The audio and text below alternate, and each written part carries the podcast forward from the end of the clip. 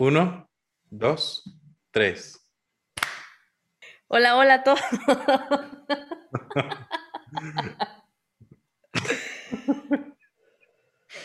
vez, otra vez, Es que le hiciste bien despacito. Cada vez que haces eso, pienso en un oso perezoso. ¿De qué? No sé, porque fue como uno, dos. ya, vamos a ver. De nuevo. Uno, dos, tres.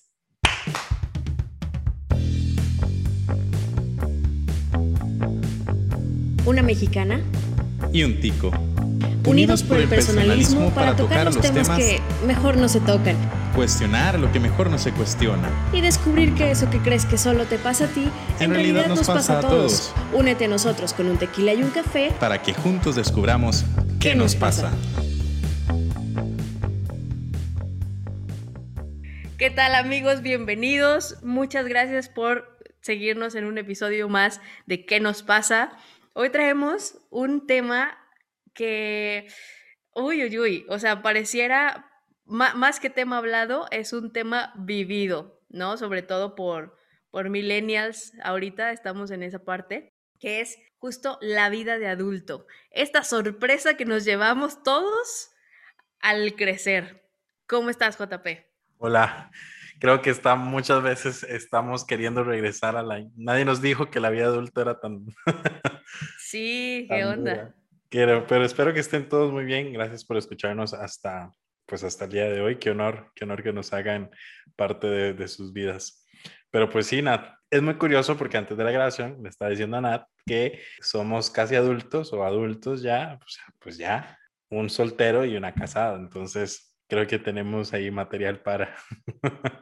Sí, pero eh, a final de cuentas el común es que nos llevamos la sorpresa de que crecer no era como, como creíamos, ¿no? Fíjate que yo me acuerdo cuando apenas, o sea, qué risa, porque todavía ni era como que adulto, adulto ahí, yo creo que tenía unos 20 años, ahorita ya estoy por cumplir 30, y puse en Facebook, puse, niños no crezcan, es, es una trampa.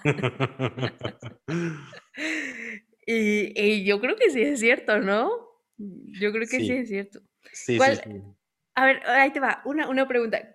¿Qué crees? Así, dime una cosa que tú no tenías idea de lo caro que era. Las medias, los calcetines. Sí, ¿qué onda? ¿Qué onda? ¿Qué onda lo caros que son, no? Es caro, eso, eso, eso es caro. Luego, sí, no. El queso. El queso, se te hace caro el queso. El, el queso es carísimo. carísimo. bueno, la gasolina aquí va de subida acá también, acá también. El queso, las sábanas. Los, los ganchos para la ropa son carísimos. Los ganchos para la ropa.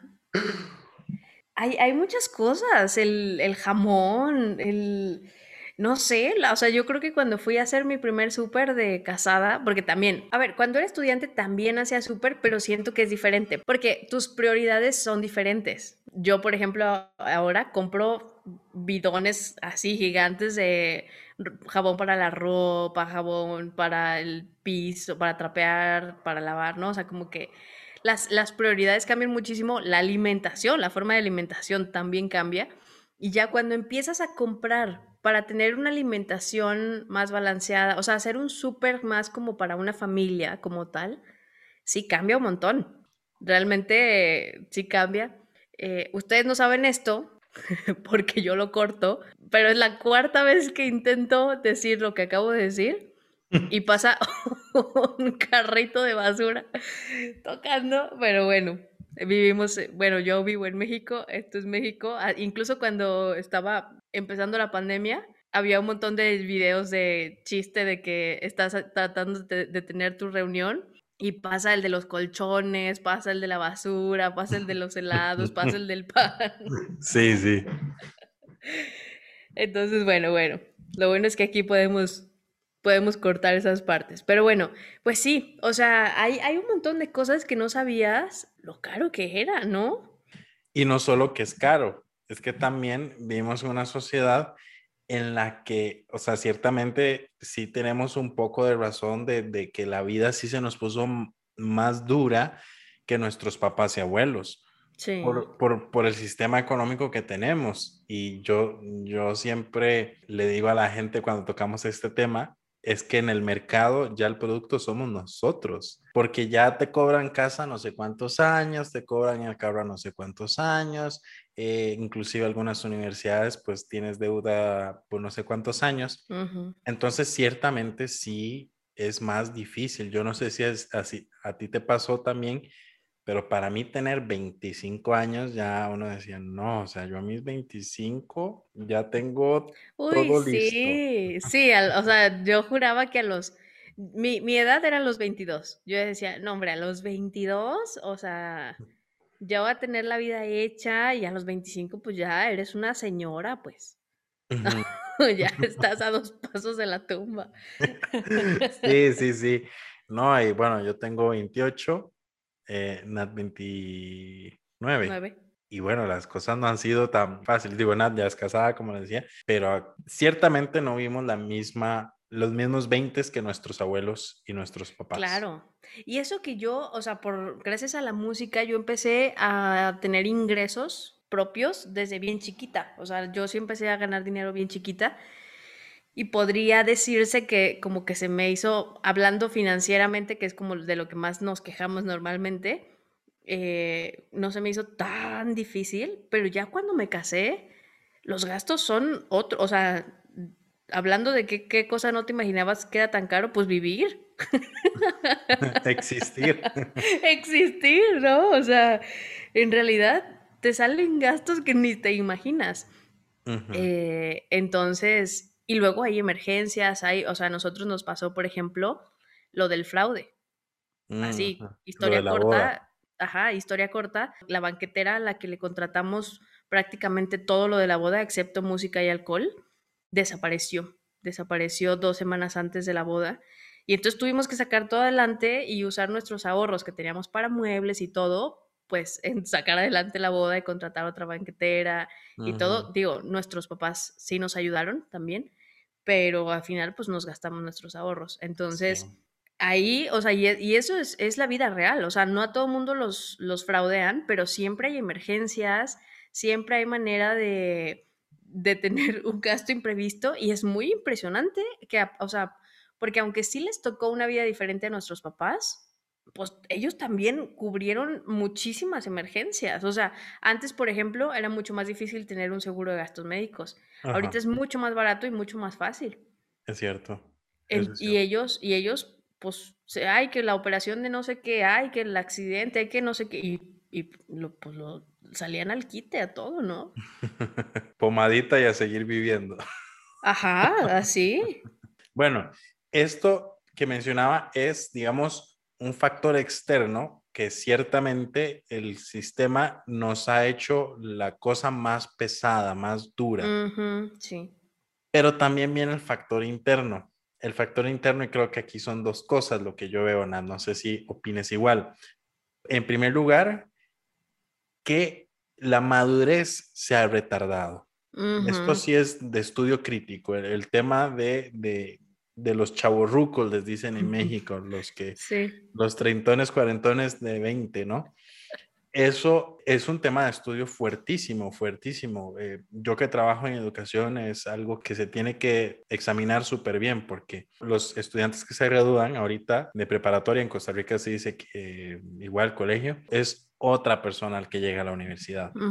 Eso, ese es un factor, digamos, interno. Y el segundo sería qué aspiraciones fundamentalmente tienen los jóvenes hoy día, ¿no? Los que somos jóvenes hoy día, fundamentalmente qué aspiraciones tenemos, porque hay unas que, que, no te van a permitir, siento yo, como ir tomando opciones fundamentales, me parece. No sé qué, qué opinas. Sí, y, fíjate que ahorita que mencionas lo de que se ha retardado y todo esto, pues pienso en la educación, ¿no? O sea, como que me empecé a ir para atrás, para atrás, para atrás de por qué pasa eso y pienso, bueno, es que también te tardas mucho más en generar ingresos porque para tener un buen trabajo, antes tenías una carrera técnica. Con la misma secundaria o con la misma prepa, tenías una carrera técnica y ya de ahí, o sea, tú, había gente que te decía ingeniero, ¿no? Y te quedabas en un trabajo 30, 40 años. Que no lo quieren. Ajá, o sea, y, era con, con pura secundaria, la pura prepa, o sea, era como que ya sabes lo que necesitas y la gente se va desarrollando, ¿no? Y ahorita ya la maestría no basta, ¿no? O sea, ahorita ya es licenciatura, no sé qué, y más de una, y en diferentes áreas, y luego este, la maestría, y luego, pues, si quieres tener un trabajo estable y así, pues un doctorado, ¿no? Y dos, tres idiomas, excepto si quieres ser presidente del país, ¿no? para, para, eso no se necesita tanto.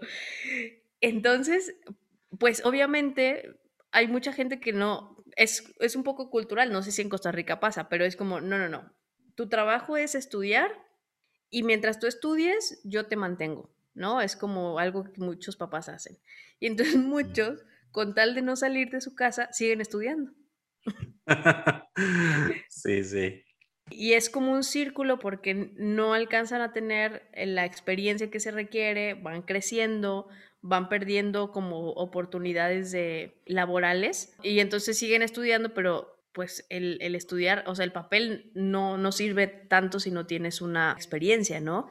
Y entonces es mientras tú estudias, yo te mantengo. Y entonces estudio para que me sigas manteniendo. Y como me sigues manteniendo, no trabajo, ¿no? O sea, es este circulito del que no salimos. Y esa incapacidad de tomar decisiones fundamentales en las que te arraigues para, para poder, ¿no? Yo creo que es importante montárselo a un, de un tren, tomar un rumbo, ir adelante, pero esto no se da mm, con facilidad. Eh, ayer veía, por ejemplo, digo, hay muchas razones por las cuales una pareja se divorcia. Esto está clarísimo. Algunas serán, a mi criterio, necesarias, ¿verdad? En casos de violencia o esas cosas. Pero decía la profesora de la clase ayer que para 1980 habían cuatro divorcios por cada 100. Pero en 2019, y esto es del INEGI, allá de México, ella tomó los datos del INEGI, para el 2019 se divorcian 44 de 100. este, sí. Y que, a ver, sí siento que es parte de esas opciones fundamentales que se han, que se han dejado un poco de lado. Eh, creemos que las cosas son como la Coca-Cola. Yo siempre digo en mis charlas la máquina de Coca-Cola que llego, tomo, tomo, tal, desecho si ya no me sirve. Y hemos trasladado esto a nuestra vida y claro que genera insatisfacción. No, sí, ciertamente vamos trasladando a la vida lo que vamos viviendo, por eso son las generaciones. ¿No? Por eso se van dividiendo las, las generaciones, porque es la manera en la que la tecnología nos va alcanzando, la manera en la que las generaciones nos van alcanzando, pero también está esta otra parte, creo yo, de a nuestros papás los pusieron a trabajar bien chiquitos y les faltó, les faltó niñez, les faltó esta parte de disfrutar la vida, no sé qué, y entonces ellos dicen, ellos dicen, a mis hijos no les va a pasar eso. Y se van al otro lado, ¿no? al otro lado en el que en el que no importa, tú vive, tú viaja y ya tienes 30 y te sigo pagando los viajes y no sé qué y todavía no sabes qué estudiar. sí. ¿No? Y todavía no sabes qué hacer de tu vida y todavía no tienes un trabajo porque cómo voy a trabajar en algo que no me gusta, ¿no? Y todavía no tienes tus ingresos y te siguen lavando tu ropita. Eh, o sea, como que todas estas cosas siento que en gran parte es, o sea, una es la educación, que es lo que estaba diciendo, ¿no? O sea, siento que la educación se ha hecho tan laxa y tan... Dicen que la educación pública es para el más tonto, o sea, está hecha para el más tonto. O sea, tienen que entender todos. Entonces, es que, que entiende el más tonto. Claro. Por lo tanto, eso nos retrasa y le resta valor a los grados, ¿no? Entonces, eso por un lado. Y por el otro lado, pues el hecho de que nuestros papás fueron criados de una manera mucho más dura y nos regalan laxitud para darnos más niñez, pero resulta que se nos ha ido la mano y hay personas de 40 años que siguen, que siguen pensando que deberían estar viviendo una niñez. Claro. Y esto es tan cultural y lo, y, lo hemos hecho así, o sea, es, a mí hasta cierto grado sí me, me preocupa, me preocupa toda luz porque primero que todo la educación se volvió un transmisor de contenidos cuando durante mucho tiempo la educación fue un transmisor de cultura. Y esto, y esto claro que pega fuertísimo porque en la escuela no se formaba solo el profesional. Ahorita formamos en miras al mercado. Y eso es muy fuerte porque es una especie de maquila. Antes se formaba con miras a la sociedad porque eh, se transmitía cultura, moral, eh, algo de ética, costumbres, y claro que eh, te sentías en una, en una sociedad que te apoyaba, en una sociedad que te entendía, pero ahorita vivimos en la, en la concrete jungle, como diría la canción, y a ver quién sobrevive con una característica de individualismo y, ego, y egolatría gigantes. Entonces, también, ¿quién se quiere ir a meter a esa pelea? Y no solo es la oferta, también es la demanda. ¿Cuánta gente no conoces que dice, yo voy a escoger esta carrera porque es lo que da? Mm, claro, eh, la pregunta típica es, ¿para qué te sirve? Pero en ese para qué te sirve es cuánto te va a dejar. Y esto a la larga nos trae costos sociales, individuales, que ahorita ignoramos, pero que para mí deja mucho que desear. Entonces, este, es, este es el escenario en el que nosotros nos enfrentamos a la adultez.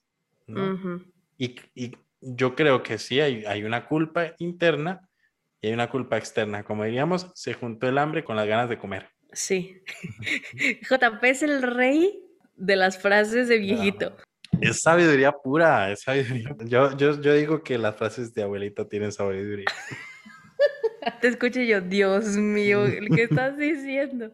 Pero bueno, Sí, o sea, ciertamente, siento que es todo el entorno, una cosa va llevando a la otra, se va haciendo un círculo, y aquí siento que lo difícil es lo que dices, tarde o temprano nos vamos a llevar unas consecuencias fuertes, unas consecuencias graves. Ahí te va. Siento que el millennial vive en desequilibrio. Ok.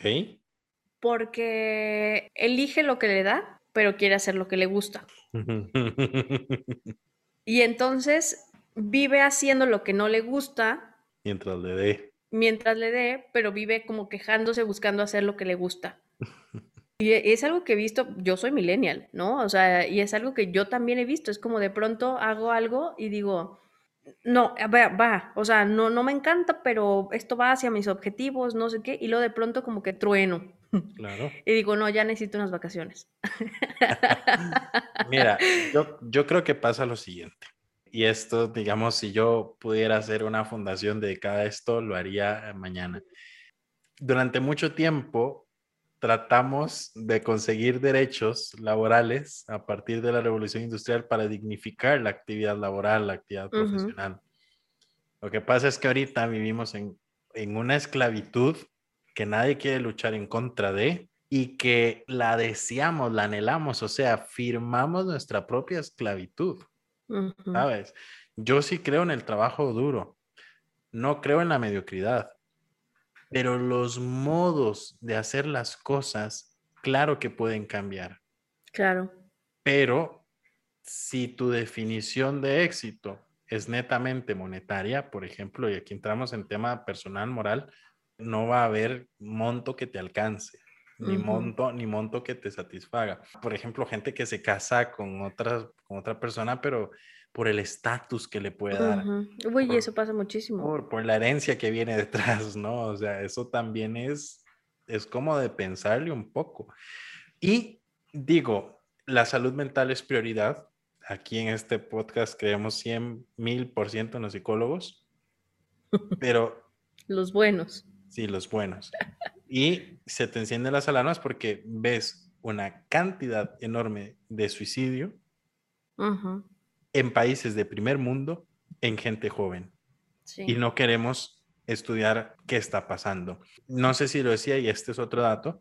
El tratamiento más utilizado en general, es un dato general, o sea, ¿cuál es el tratamiento más utilizado en los niños estadounidenses en la última década? Antidepresivos. ¿Qué hacías tú a los 12 años? ¿Qué hacíamos a los 12 años? Comer tierra, sacar los mocos, o sea, juntar el balón. De ahí, de ahí a escuchar que ocupas, necesitas. Aquí en Costa Rica ya decimos mucho ocupar, pero aquí nada nos regaña porque pues ocupar es un lugar en el espacio, otra cosa, necesitas que necesites tratamiento antidepresivo a tan corta edad. Digo, no estoy haciendo un juicio de valor sobre quién medicamente. Sí, no, sino la razón pero es un fenómeno y como fenómeno hay que estudiarlo y lo ignoramos. ¿no? E, esta es la realidad en la que vivimos, esta es la realidad de la adultez. Y, la cosa es que la cosa es que los niños de 12 años ya son hijos de nosotros, o sea, ya son hijos de esta generación. Y se me hace, se me hizo bien fuerte ahorita algo que dijiste, o sea, cómo nos vamos esclavizando nosotros solitos. Y con gusto y placer es lo peor. Sí, sí, nos vamos esclavizando nosotros solos con tal de pagar el precio de cierta libertad que no es libertad. A ver, ¿a qué me refiero? Porque siento que sí sonó como medio rebuscado. ¿A qué me refiero? A que con tal, por ejemplo, de tener vacaciones cuando yo quiera, dejo que me hablen a la madrugada. Eh, o, con tal de poder viajar a donde yo quiera, tengo que estar preocupado por tener wifi donde esté para poder estar conectado. Cosas de este tipo en el que dices, híjole, ¿realmente vale la pena este nivel de estrés que ya en episodios pasados hablamos sobre esto. El nivel de estrés laboralmente que se está manejando en nuestras edades, porque no estamos llevando, voy a repetirlo, ¿no? No estamos llevando un equilibrio de vida. Y llegamos a la vida adulta pensando que vamos a, ser libres de reglas, por así decirlo, y resulta... Que hay más. Que hay más. claro, claro. Y yo creo que pesa mucho eso.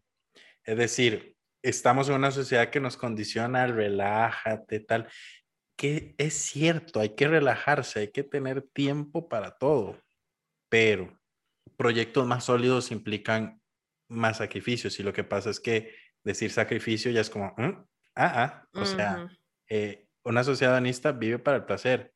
Una vez escuché de un amigo que tuvo un date y entonces la niña le decía, Perdón, niña en México es cualquier mujer aquí en Costa Sí, la, la chava. No se malentiende. Este, salió con la muchacha y, y le dice, eh, se habló tan abiertamente el matrimonio, pero era desechable, porque como yo voy a renunciar en determinado momento a algo, porque voy a sufrir. Y a ver, no estamos hablando de agresión psicológica, física, verbal, que ahí se, se sobreentiende, ¿no? Pásate de esos a, a esos momentos duros ¿no? A esos momentos de aguantar un poco más, que tal vez no amanecimos tan bien o que... Sí, de luchar. De luchar. De luchar, de aceptar, de amar, de entregarse. Ahora, sí es cierto que hay cosas que deben cambiar. Hay, hay modelos de trabajo que, mm, a ver, si, si te está afectando la mente o mi hijo, o sea, vete de ahí. Mm, claro. Eh, bueno, ese es, mi, ese es mi consejo, o sea, pero llegamos, la etapa adulta para mí elementalmente significa tomar estas decisiones fundamentales, tomar estos proyectos sólidos que no quitan la aventura, que no quitan eh, la pasión, que no quitan nada de eso, quizás algo de rutina, pero la rutina es buena hasta cierto punto, no es rutinario aburrido, sino que pues tomaste rumbo y nos y vivimos en una sociedad que nos acostumbra a que todos estos caracteres que hemos dicho son negativos y hay que evitarlos. Pero ¿a qué costo? Sí, e, es lo que te digo, siento que es un desequilibrio entre la generación anterior y esta, ¿no? O sea, es como todo lo que no tuvieron hay que tenerlo, todo lo que tuvieron y demás hay que quitarlo, ¿no? Y entonces vivimos como en episodios más cortos, ¿sabes? O sea, como que, eh, como si la, la, pasada fuera un, o sea, la generación pasada fueran películas largas y nosotros somos eh, series de Netflix, ¿no? Y, lo curioso es que pasa literalmente. O sea, nosotros ya no seguimos, por ejemplo, o sea, nuestros papás, y lo veía el otro día, ¿no? El otro día pensé, no manches, o sea, antes las mamás se echaban una novela en, o sea, eran, no sé, no sé cuánto duran una novela, seis meses o cuatro meses, no sé. Ni idea. pero es un episodio al día de lunes a viernes, un episodio al día. Y si cuentas, porque nosotros pues ya no vemos comerciales, ¿no? Pero si, si quitas comerciales así, esto era de una hora. Pero si quitas comerciales es media hora. O sea, media hora de comerciales y media hora de, del programa, ¿no? Entonces veías media hora de lunes a viernes durante seis meses. Y ahí estaban. O sea, era innumerable. café para llegar a la, a la novela. Exacto. Y ahorita podemos echarnos un maratón de tres temporadas o podemos ver cinco minutos o podemos, ¿sabes? O sea, y, lo manejamos nosotros. Entonces, así, siento que así vivimos también. O sea, pensando en que el mundo debe adaptarse a nosotros en lugar de nosotros adaptarnos al mundo. Y eso nos tiene infelices. Claro. porque no es la realidad. Una, me, me, dio mucha risa eso porque una vez le leí a una amiga que es mamá y reposteó eh, sobre los periodos de descanso del bebé y decía justo eso, o sea, no trate de adaptar al bebé a tu vida, o sea, y yo en mi interior decía, claro, porque ella como mamá está en la vida del sistema, del tren sin sentido. Mm. el bebé no, el bebé existe. Y yo creo que hace falta conectar con el pasado. Esto que decías de la fragmentación entre las generaciones, creemos que todo lo del pasado es obsoleto y no. Yo me atrevo a decir que hay muchas cosas que nos están pasando una factura muy grande porque las desechamos únicamente porque son del pasado. Y ahí hay mucha sabiduría. No estoy diciendo que, que, haya que voltear al pasado y traer todo, no, hay muchas cosas que son negativas y hay muchas ideas nuevas y necesarias que traen los jóvenes, que traemos los jóvenes, pero automáticamente queremos desechar esto.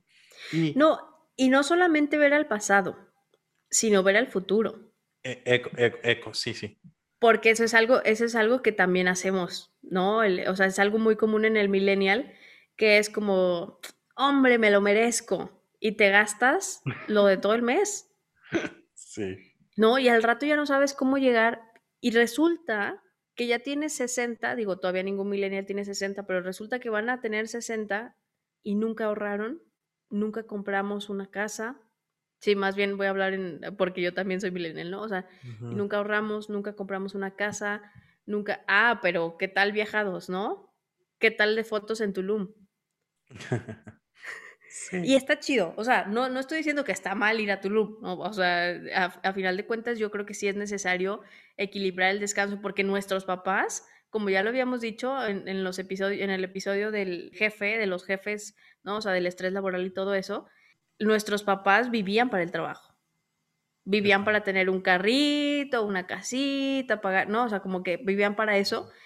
Y creo que más bien debemos llegar al equilibrio en decir, a ver, está muy chido que hoy me voy a Playa del Carmen, pero eso no va a hacer que mañana no tenga para comer. Eso no va a hacer que mañana no quiera tener un hijo porque no puedo, no, no, no, no, puedo, ajá, no puedo mantenerlo, pero no puedes mantenerlo porque realmente no hay ofertas, no hay este, oportunidades laborales, o sea, realmente por eso o porque lo estás malgastando. Bueno, comercial, Nat es una súper asesora financiera, así que contáctenla si, si, si, lo necesitan, porque de verdad es que es muy, muy buena y creo que tiene, tiene esta solidez. Digo, yo hablo por los que estamos solteros y sin proyecto, ah, así como que, ¿sabes? Tan, tan como lo que involucra el matrimonio. Pero Nat se la ha jugado increíblemente y, o sea, para mí tu historia es muy buena. De Costa Rica yo supe antes que te iban a dar anillo. No sé, o sea, a mí Javier, tu esposo, me lo, me lo dijo y yo internamente dije, wow, o sea, vienen de Costa Rica, sé que las cosas se pusieron cuesta arriba acá y este hombre va a darle duro. Y claro, o sea, con, con una esposa así, y se armaron y allá están pues, pues súper bien. Entonces, Ay, no, que los, no que no escuchaban comerciales, ya les metimos uno. ya les metimos uno. ¿Cuáles son? Es que es FAM, lo haces por FAM formación, ¿no? Eh, FAM es la parte humana y CALA es la parte profesional. Sí, pues, eh, todo es boche. O sea, boche, arriba, sí. Eh, no, pues gracias, gracias por el, por el comercial. Que sí, o sea, de hecho vamos a tener un episodio de, de finanzas. estamos viendo ahí si podemos invitar a alguien mucho más importante. Este, sí, y entonces siento que, que debemos llegar a ese equilibrio, ¿no? O sea, al decir, ok, mis papás no disfrutaron su vida por estar juntando, ¿no? Un patrimonio.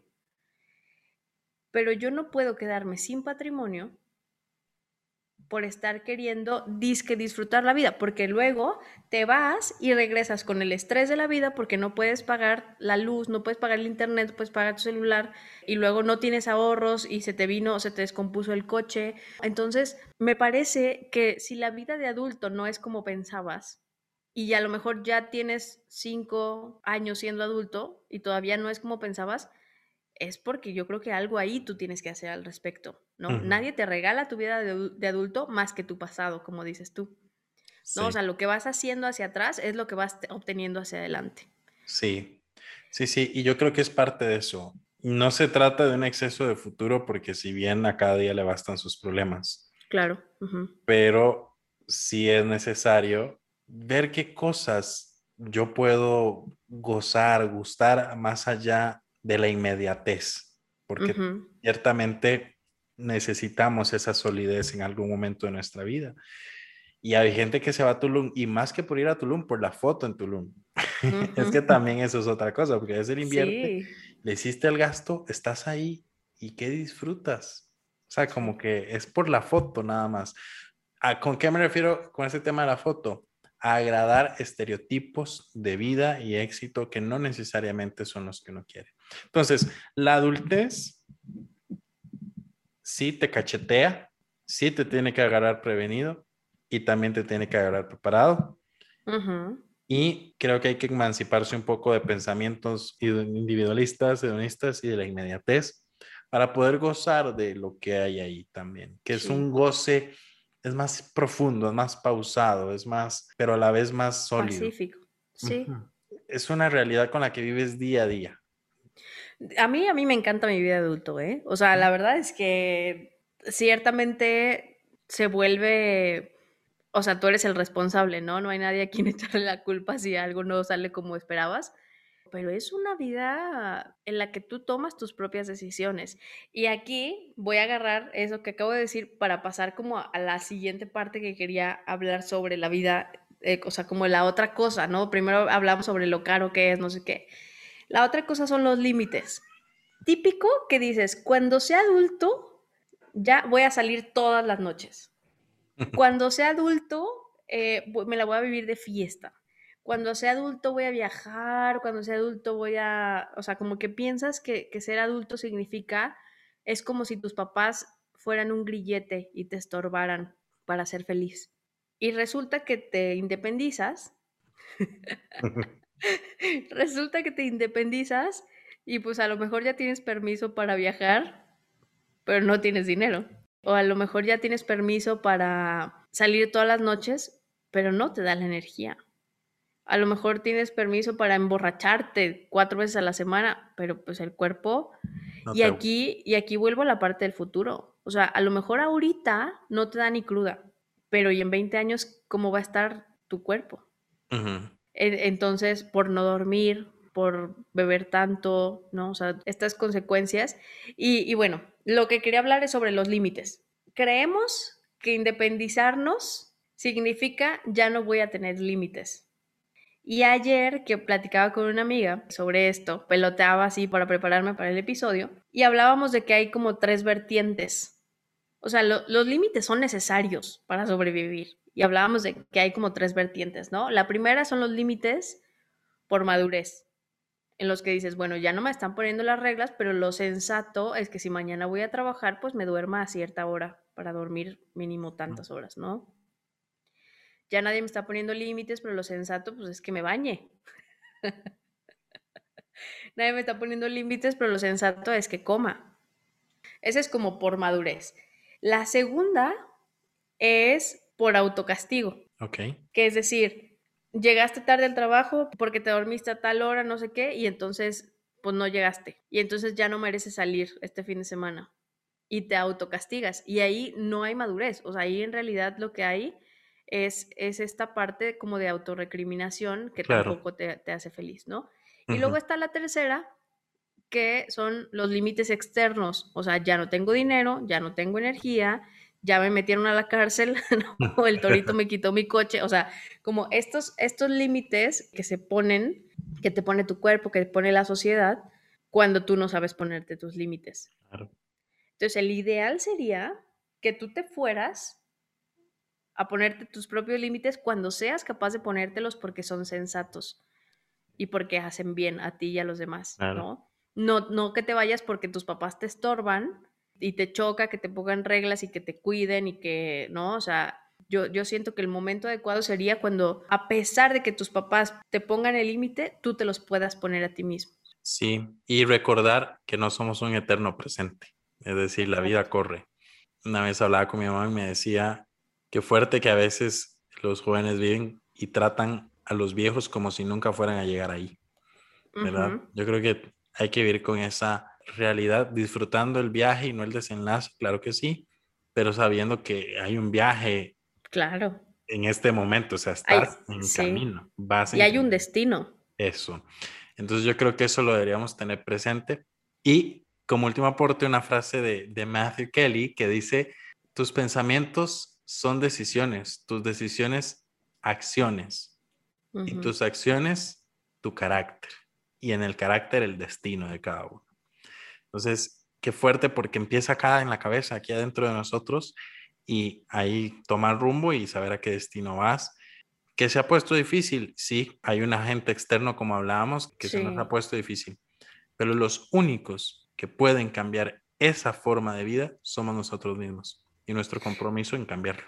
Además de que yo pienso que todos lo han tenido difícil de alguna manera, ¿no? O sea, nosotros tenemos la tecnología, nosotros, o sea, nosotros tenemos muchas cosas que no se tenían. Entonces, yo pienso que decir, ay, es que yo no he comprado una casa porque ya no hay terrenos. Claro que hay terrenos. Lo que no hay es una prioridad de comprar un terreno. sí, claro. No ha habido un, una, o sea, tú quieres que te vendan un terreno en 5 mil pesos mexicanos, que son como 250 dólares. Ok. como no es tu prioridad, no pagarías por eso. O sea, se te hace caro, se te hace caro pagar medio millón por un terreno, pero no se te hace caro pagar medio millón por un carro. Sí, que eso pasa mucho. A veces andan un carrazo y luego ves dónde estacionan, en qué garaje y dices, digo. Y rentado, probablemente, ¿no? Digo, que también, o sea, también ya hablando más acá, pues una casa a veces puede ser un pasivo, ¿no? Pero, pero también está muy padre pensar en qué activos estás adquiriendo para poder pensar en salir, como dice Robert Kiyosaki, salir de la carrera de la, de la rata, ¿no? O sea, como el, como el dejar de estar gastando lo que vas ganando, sino que tengas algún ingreso pasivo que se vaya generando sin necesidad de trabajar para que un día puedas dejar de trabajar y poder seguir viviendo, ¿no? a lo mejor desde mi cerebro numérico, para mí sería como un ideal, o sea, pensar en que un día puedas no trabajar. Claro. ¿no? O sea, que no necesites siempre estar, estar haciendo algo para poder estar generando, sino que aproveches. Pues ya de una vez me voy a ir a, me voy a ir a las recomendaciones porque están dentro de esto. Vale. Que sería que aproveches tus recursos actuales, que son tu energía, tus sueños, tu entusiasmo, todo eso, lo aproveches para generar para cuando no lo tengas. Como dicen, aprovechar las vacas gordas para el tiempo de vacas flacas.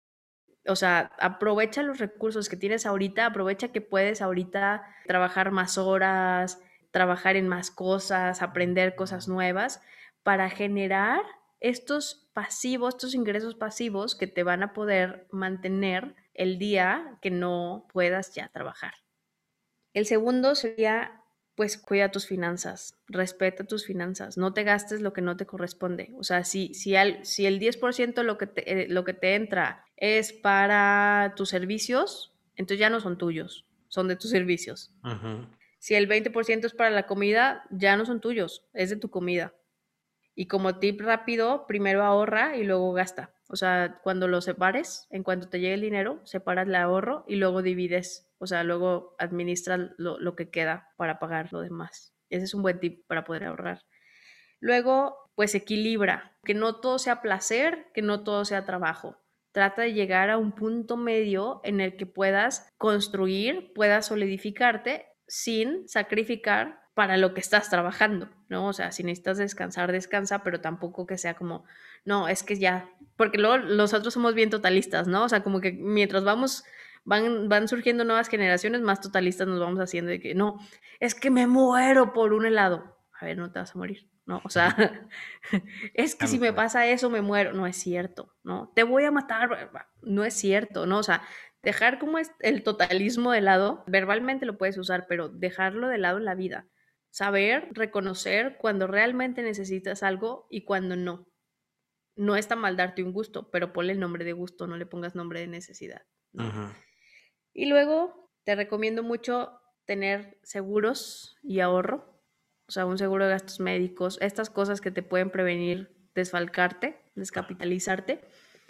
Y por último, no te olvides de tus relaciones. Luego vamos cambiando la vida, vamos creciendo y nos vamos olvidando de que hay personas alrededor.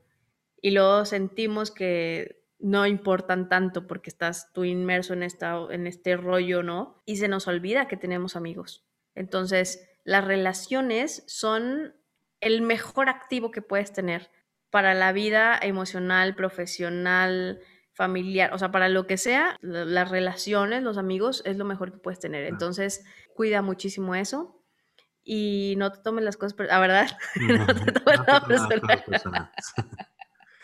Yo sí, yo añadiría como último que esas motivaciones, esos motores, esas metas que tienen, eso que estás haciendo, que actúes hoy como actúes, reflexiona por qué son esas y si valen la pena.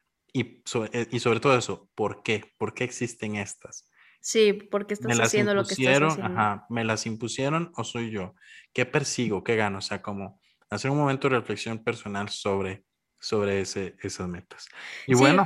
justo, justo eso te iba a decir hace rato y se me fue. O sea, siento que también vivimos tan rodeados de información que, que termina siendo nada. Y luego no sabemos qué pensar o, qué, o cómo pensar. Entonces, no importa, esto es una frase que yo digo mucho, no estoy interesada en que pienses lo mismo que yo, estoy interesada en que pienses. Entonces, pues eso, o sea, saber, como dice JP, saber por qué piensas lo que piensas, por qué decides lo que decides y tener un argumento, o sea, decir, por eso, por esto yo quiero esto, ¿no? O sea, ver, ver que tenga sentido. Y me faltó uno, que me lo brinqué, que es respeta tu salud. También respeta tu cuerpo porque se acaba. Ahorita, ahorita puede que no, no se sienta mucho porque todavía se regenera rápido y todo, pero puede que te estés gastando cosas que vas a necesitar más adelante. Claro.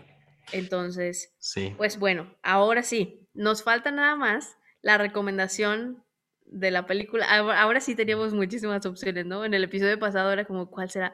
Ahorita tenemos un montón de opciones, pero nos decidimos por una. ¿Cuál es JP? Pues eh, de seguro la han visto, yo, yo veo que la pasan mucho por tele y todo, eh, son como niños, uno y dos. Yo creo que te va a mostrar, nos va a mostrar muchísimo esta armonía al final, obviamente Adam Sandler es como de moralejas al final de sus películas, entre aquello del pasado que, ¿no? que todo era color de rosas, casi que veíamos en un Disneyland casero, pero eh, llega el momento de afrontar la vida y que hay un gusto muy bueno, bello, verdadero, es un bien esto de, dejar esa niñez atrás y ponerle candela a lo que viene, ¿no? Así es. Pues eso sería, Nat, qué gusto, siempre es un gusto hablar con vos, de verdad, muchísimas gracias. Igual, pues bueno, nos vemos en la siguiente. Hasta que, sí, hasta la próxima. Chao. Bye.